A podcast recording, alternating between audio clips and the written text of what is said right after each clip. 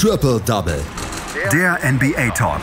Auf meinsportpodcast.de. Luka Doncic führt seine Dallas Mavericks mal wieder alleine zum Sieg gegen die Golden State Warriors. Die Portland Trailblazers waren ihre Chancen auf die Playoffs und die Charlotte Hornets müssen eine bittere Niederlage hinnehmen, allerdings gegen eines der besten Teams im Osten. Das sind so ein bisschen die Hauptschlagzeilen aus der letzten Nacht aus der NBA. Und die besprechen wir natürlich hier werktäglich auf meinsportpodcast.de hier bei Triple Double. Das tue ich heute wieder mit Patrick Rebin. Hallo Patrick. Guten Morgen, Andreas. Die Dallas Mavericks hatten ein ganz, ganz wichtiges Spiel vor der Brust gegen die Golden State Warriors, die in diesem April ja total heiß gelaufen sind, beziehungsweise nur Stephen Curry ist heiß gelaufen.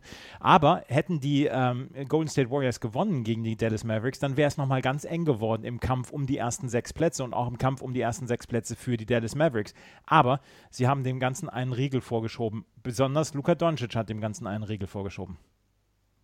Ja, ich habe es gerade eben ja schon gesagt, krasser Typ. Ich glaube, mehr muss man dazu auch nicht sagen. 39 Punkte äh, für Luka Doncic, also wirklich ein, ein sehr, sehr starkes Spiel für ihn. Und ähm, naja, Steve Kerr, der sagte äh, danach, dass es das größte Spiel äh, so ein bisschen des Jahres war und es tatsächlich schon vorbei war, bevor es überhaupt äh, gestartet hatte.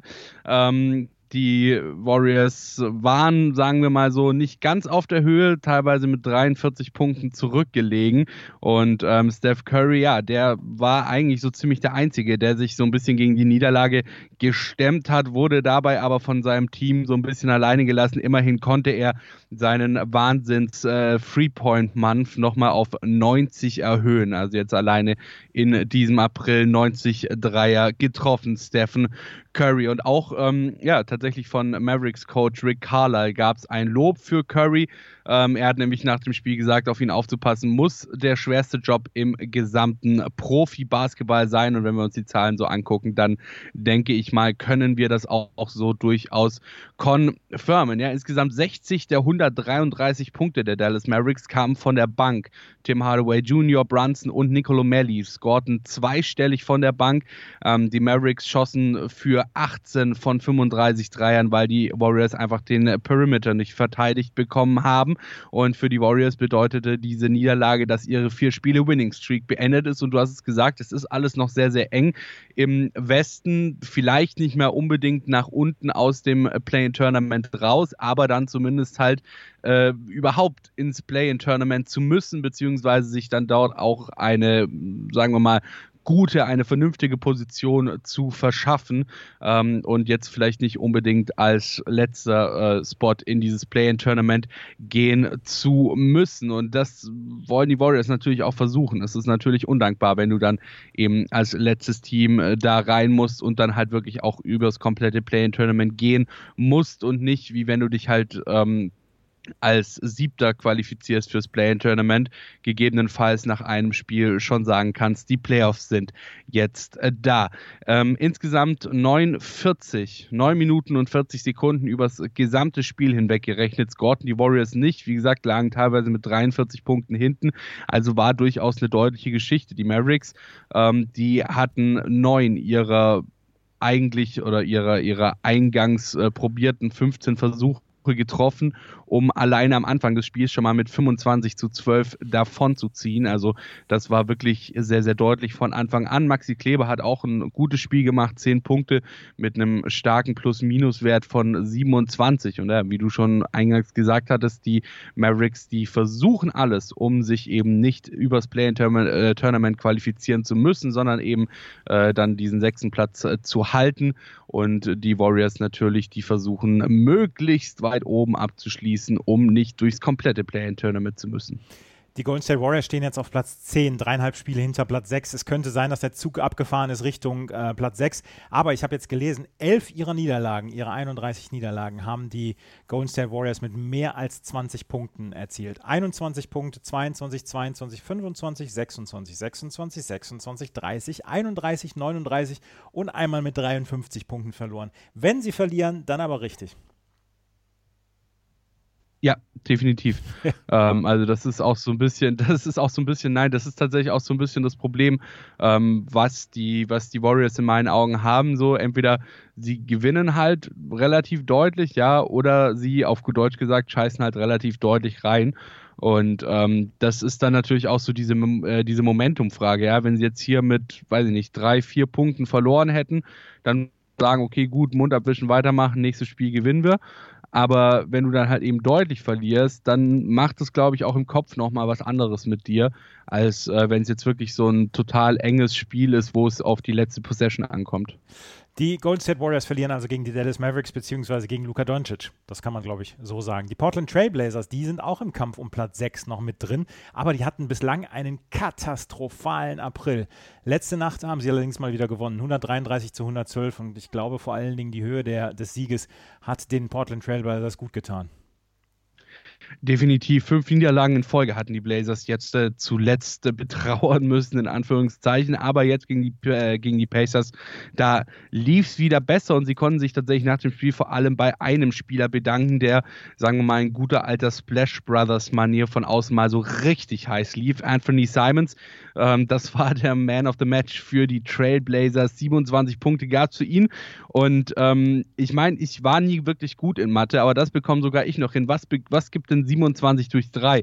Richtig, das geht auf und ergibt 9. Simons beendet das Spiel nämlich tatsächlich mit einer Dreierquote von 90 Prozent. Ja, 9 von 10 Dreier saßen bei ihm vergangene Nacht. Also wirklich ein wahnsinniger Wert. 9 von 10 von der 3 9 von 13 aus dem Feld. Also er hat wirklich seine 27 Punkte mit Hilfe der neuen Dreier gemacht und damit war er tatsächlich auch am Ende nur zwei Dreier hinter dem Franchise-Rekord von einem gewissen Damian Lillard. Der hatte selbst 23 Punkte und die Blazers, die gingen für starke 57,1 Prozent von der 3 und für die Pacers endete mit der Niederlage tatsächlich auch eine äh, drei Spiele Siegesserie. Ähm, die besten Spieler bei Indiana waren in der vergangenen Nacht Malcolm Brockton und O'Shea Brissett mit jeweils 18 Punkten. Die Pacers haben ja auch durchaus Probleme, was äh, Verletzungen angeht. Allerdings muss man halt auch wirklich sagen, es war ein sehr, sehr deutliches Spiel. Nicht zuletzt aufgrund des sehr guten Dreier-Shootings äh, der Blazers. Die Pacers, die schafften es zwischendurch immer mal wieder so kleinere Nadelstiche zu setzen, sage ich mal, und immer wieder so ein bisschen leicht ranzukommen. Wirklich gefährlich war das dann am Ende aber auch nicht. Und wie gesagt, die ähm, Indiana Pacers momentan mit sehr, sehr vielen Verletzungssorgen. Domantas Sabonis, Miles Turner, TJ Warren, äh, Goga Bitadze und äh, Jeremy Lamb sind alle raus und teilweise halt eben auch für längere Zeit raus. Und naja, gut, was, was soll man sagen? Damian Lillard hat trotzdem auch für sich selber noch einen kleinen Rekord abgeholt. Seine vier Dreier haben nämlich tatsächlich sein Career-Dreier-Shooting auf insgesamt 2000 getroffene Dreier in seiner Karriere ähm, gestellt und er ist äh, tatsächlich der zweitschnellste Spieler, der diese Marke erreicht hat, nach Steph Curry. Steph Curry brauchte dafür 597 Spiele, Damian Lillard nur 670. Die Portland Trailblazers gewinnen also gegen die ähm, die Indiana Pacers. Wenn man sich das Rennen im, Osten, äh, im Westen jetzt anguckt, die Portland Trailblazers auf Platz 7 mit einem Spiel Rückstand auf die Dallas Mavericks auf Platz 6. Die Los Angeles Lakers sind da noch zwei Spiele davor, beziehungsweise drei jetzt vor den Portland Trailblazers, anderthalb Spiele hinter den Blazers, die Memphis Grizzlies und die San Antonio Spurs und dann kommen die Golden State Warriors. Von hinten wird wohl keine Gefahr mehr lauern. Es geht wohl wirklich nur noch um Platz 6 bis 10 hier in der Western Conference. In der Eastern Conference ist es ähnlich spannend. Da haben in der letzten Nacht die Milwaukee Bucks gegen die Charlotte Hornets mit 114 zu 104 gewonnen. Die Charlotte Hornets hatten in dieser Saison häufig gegen die Milwaukee Bucks richtig Glück gehabt, beziehungsweise gut gewonnen und gute Siege geholt. Diesmal haben sie das kürzere Ende gezogen.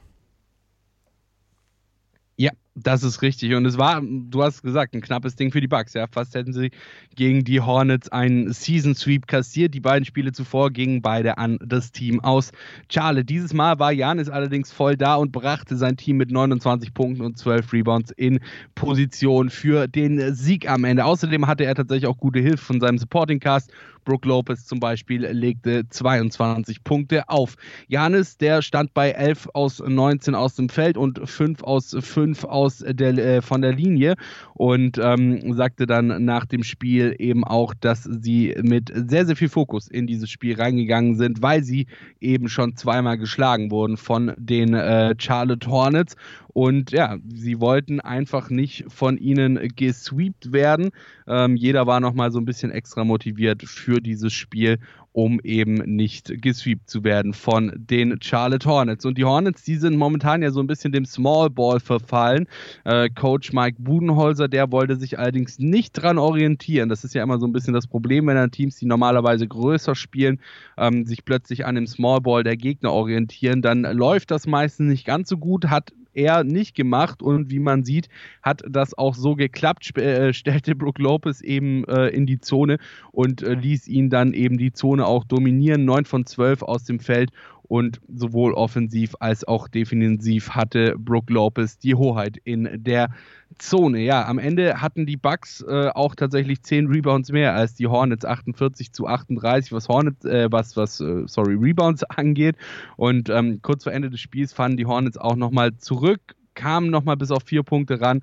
Doch Terry Rogier, der verwarf einen Dreier, Janis packte einen Dank und Chris Middleton traf einen Dreier für neun Punkte Führung, von der sich dann letzten Endes die Charlotte Hornets auch nicht mehr erholt hatten. Trotzdem muss man, und das betonte auch äh, Coach James Borrego nach dem Spiel, sagen, dass sich die Hornets derzeit ohne ihre Topspieler Gordon Hayward, LaMelo Ball und Malik Monk doch recht gut schlagen und auch hier in eine gute Position fürs Play-in-Tournament bringen die, sie bringen sich in eine gute Position, die Charlotte Hornets beziehungsweise die Milwaukee Bucks ja sowieso. Ähm, die Charlotte Hornets im Moment auf Platz 8. Sie haben allerdings nur anderthalb Rückst äh, Spiele Rückstand auf dem Platz 6. Und da haben letzte Nacht die Boston Celtics ein, naja, eine unnötige Niederlage eingefahren, möchte ich sagen, mit 115 zu 119 gegen die Oklahoma City Thunder. Jalen Brown, 39 Punkte, 11 Rebounds. Muss man dann ein Spiel gegen die OKC Thunder verlieren?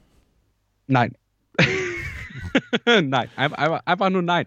Also es ist natürlich klar, ich muss ehrlicherweise dazu sagen, ich bin schon fest davon ausgegangen, dass sie das Spiel verlieren werden, allein aufgrund der Tatsache, dass eben Jason Tatum nicht dabei ist und Kemba Walker nicht dabei ist.